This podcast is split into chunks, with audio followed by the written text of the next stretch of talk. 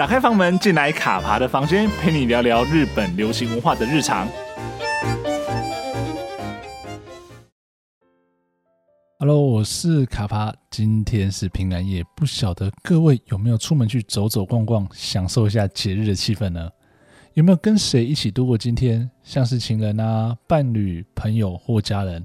还是你也正计划着明天要去吃个大餐啊，然后吃完之后去看个电影之类的？还是说你是一个社交边缘人，找不到人一起过节，或者像我一样，就是比较不喜欢在节日的时候出门人挤人，特别是在疫情期间想要远离人群，不去圣诞市集，也不去圣诞城，在家好好的落实防疫呢？就我觉得一个人在家享受节日的宁静也是挺好的哦。就尤其像晚上过了九点十点之后呢，准备零食点心，开罐啤酒，追个剧补个进度，度过也是还蛮惬意的事情啊。而在今天平安夜的这个时刻，各位听众朋友点开了这一集，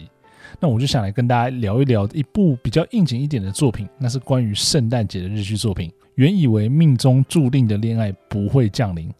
哦，这个名字真的非常非常长，即便念了好几次都还是会卡卡的哦。那这部作品呢，是二零一六年的圣诞节前夕，由富士电视台制作了一个半小时的特别篇日剧，那是由多部未华子主演，那高桥一生共演的作品。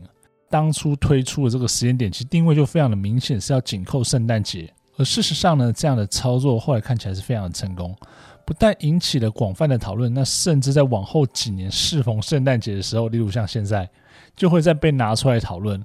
那也是呢，我时常会在这个时间点呢，向朋友推坑的作品哦。所以呢，既然又到了一年一度的这个时间点了，那我们就来透过这个节目来推大家入坑，聊聊这部王道般的恋爱喜剧。原以为命中注定的恋爱不会降临，那或许呢，在听完之后呢，命中注定的恋爱就会降临在你身边，也不一定哦。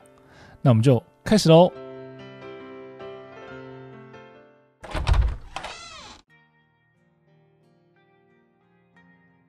一开始呢，我们不免俗的总是要来介绍一下这部作品的背景哦。那刚刚有提到呢，这部作品呢是在二零一六年的时候呢，由富士电视台制作的特别篇日剧，那是由多部未华子主演，高桥一生共演哦。而当初这部作品会引起很大的关注呢，其中一个重点就是高桥一生。那为什么呢？让我来帮大家回忆一下那一年高桥一生发生了什么样的事情。我们把时间倒回到二零一六年，这一年对高桥一生来说可是他的大事之年哦。他人气呢整个暴涨，那追究原因呢，就是因为他在前一年二零一五年呢演出了一部算是呢改变了他后来演艺生涯很重要的一部作品哦。那讲到这个时间点或讲到这样的背景，我相信有不少的听众朋友应该已经猜到是哪一部作品了。没错，他就是在二零一五年的时候呢，演出了夏季档的《冥王》。他在剧中的小秘书贝原茂平这个角色呢，让他虏获了一大群的高桥太太哦，让他顺利出圈，让他人气整个高涨哦。因为《冥王》呢是夏季档的日剧哦，那它完结的时候呢，其实时间大概已经十月了。那加上说呢，秋季日剧基本上已经早早的敲定卡司，所以呢，高桥一生在当年年底就秋季的时候呢，除了参加。《世界奇妙物语》的拍摄之外呢，其实没有其他的戏剧作品。但是呢，这不代表说他的人气就到此为止哦。其实是因为我们刚刚讲到，因为卡司前面已经敲定的关系，所以呢，一直到了隔年二零一六年的整个状况就完全不一样了。毕竟呢，高桥医生的人气已经开始上涨，那电视台呢都已经开始在敲他接下来二零一六年的各档期的时间点，那在抢他的档期喽。挟着呢，冥王带来人气呢。二零一六年对高桥医生来说，可是一个从年初到年尾都有戏剧作品工作满档的一年哦。他不止演了冥王的番外篇呢，也参与了久违的电影演出哦。他居然年底的时候呢，接到这部王道爱情剧，原以为命中注定的恋爱不会降临哦，让非常多他的粉丝为之兴奋哦。另外一方面呢，主演的多部未华子呢，他是以演技稳定著称哦。虽然说呢，他当年没有像高桥一生这样子整年的曝光度非常的高哦，但是呢，因为他向来在戏剧作品方面的呈现都不错，那演技也都很稳定哦，所以就长期有很大一群的支持者。那讲到多部未华子呢，这边就稍微打岔一下哦，就是我一定要推一下他二零一七年主演的日剧《山茶花文具店镰仓代笔店物语》哦，这这部作品真的非常非常好看哦，是我放在好看到吓死人名单中的作品哦，所以呢，我觉得大家有空的时候呢，一定要把这部作品拿来看哦。真的非常好看，非常精彩，而且我觉得说这部作品虽然是小品啊，但是其实你看完之后会觉得非常的舒服，而且会心中暖暖的这种感觉。而且呢，这部作品把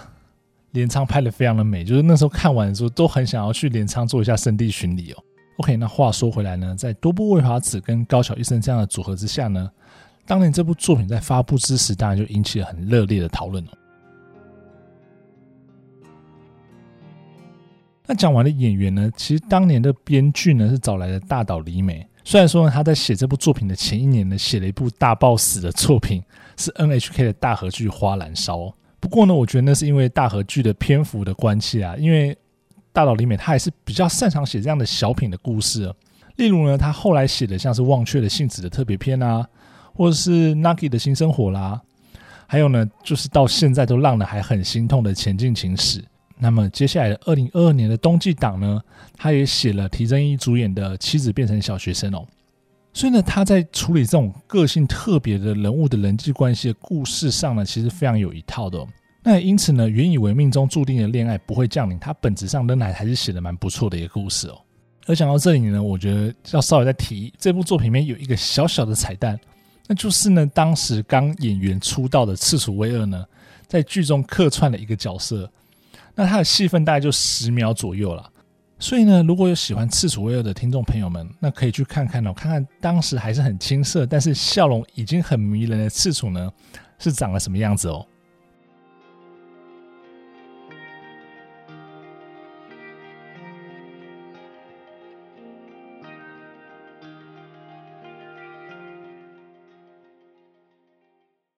打开房门，一起走进日剧的世界吧！我是一七五四三的坤庆，我是子凡。你现在收听的是卡爬的房间，让卡爬用声音陪着你追日剧、聊日剧吧。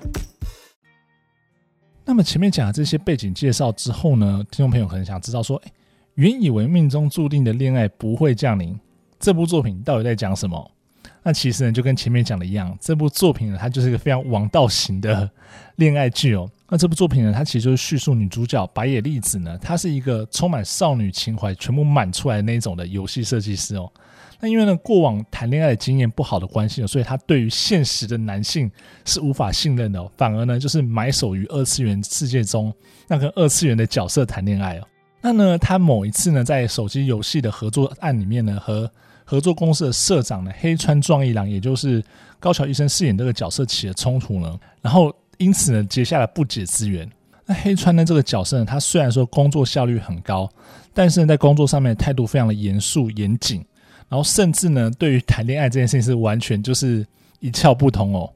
所以他一直对于少女游戏这样的设定呢是非常的嗤之以鼻，那甚至呢狠狠的嘲笑了白野丽子他的一些企划案哦。后来心有不甘的白眼他。意外的发现哦，这个看似非常严格、非常霸道、非常独裁的黑川社长呢，居然暗恋着他的下属桃赖遥，那也就是人称大正妹的大正巡饰演的这个角色哦。黑川呢后来发现，其实哎，白野他对于谈恋爱这件事情好像有他自己独到见解啊，于是呢就请白野当他的军师，教他怎么谈恋爱，教他怎么去追桃濑哦。所以呢，两个人呢也就在这样子的因缘际会下呢。慢慢的拉近了关系，那也后来就发现说，哎，其实彼此并不像一开始认识的时候感觉那么差，那反而还从彼此的身上找到一些闪光点，然后就开始他们的恋爱故事哦。说真的啊，如果要开门见山的形容这部作品呢，那我会讲，我觉得会讲说，它是一部把一堆狗血老梗放在一起，然后演了一个半小时的戏剧哦。但是呢，虽然说都是老梗，它居然是不会让人反感的那一种。我觉得这就是这部作品最了不起的地方。之所以会这样子的原因呢，是在于说，哎，每次你看到老梗想要吐槽的时候呢，因为它节奏非常的快，它已经转去下一个段落，转转去下一个老梗哦，所以你根本就来不及吐槽。而在这种老梗连发的情况之下呢，反而有一种奇妙的爽快感，让人看的其实非常开心哦。光看高桥一生为了追大正巡，然后干出每一件的傻事呢，我觉得这就已经非常的值得哦。那这时候我就会套一句我朋友讲过的话，他说：“要是在电玩里面呢，做这些事情都可以。”要是呢，在现实世界做这些事情呢，早就被抓去关了。哦，对了，忘了说，因为是高桥医生呢，所以居然被他调戏也没关系。对，当然这真的是可能大家听起来很政治不正确的话了。不过呢，就是朋友之间开开玩笑。那我觉得这也是高桥迷妹的威力吧。就是呢，高桥医生怎么可能不会谈恋爱？怎么可能为了谈恋爱做出这么多的蠢事哦？而且呢，这部真的是从头到尾充满了粉红色的泡泡哦。所以其实这有时候看完之后，听到一些朋友的回馈，都觉得蛮有趣的哦。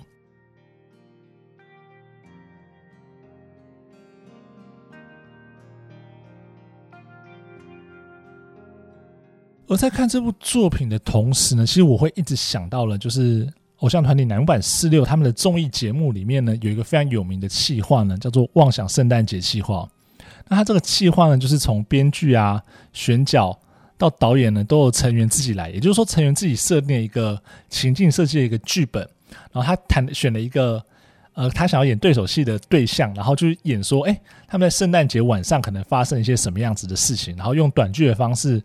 在呃综艺上面呈现哦，因为这个企划其实是蛮受欢迎的，所以其实后来包括像是最早的乃木坂在哪里，跟后来的乃木坂公式中呢，其实都有这样子的企划复刻哦。所以那个时候有时候看到这样的企划的时候，就觉得说，哎，其实真的还蛮有趣的哦。那也是透过这样的方式，其实可以满足很多人呃对于恋爱的这些幻想或妄想。所以呢，我觉得这样妄想，它其实某种程度呢，也是一种。满足自己心中理想的一种状况啊，那就像呢，在剧中多部未华子他饰演这个白野丽子的角色呢，她秉持的一个中心思想，就是因为对于现实生活的男性们没有任何的期待，认为真实的男人们都没有出息，所以呢，才必须在游戏里面去养成。而他养成的方式呢，就是不断的撰写剧本，那去建构他的理想与他的妄想。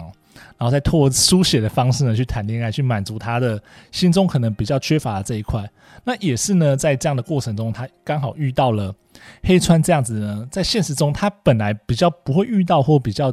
难以接触到的这样的一个角色。那意外呢，把他心中这一块把它弥弥补了起来，那造成这个就是充满了粉红泡泡的故事哦。所以呢，我觉得说，虽然说这部作品呢，它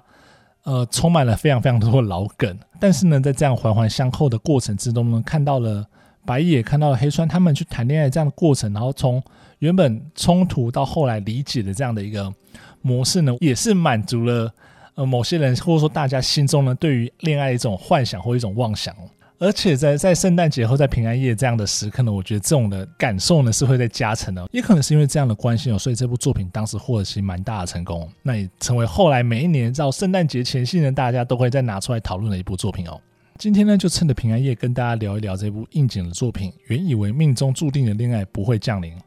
那也希望说大家听完了今天的节目之后呢，在不久的未来呢，可以遇到自己命中注定的那个恋爱哦。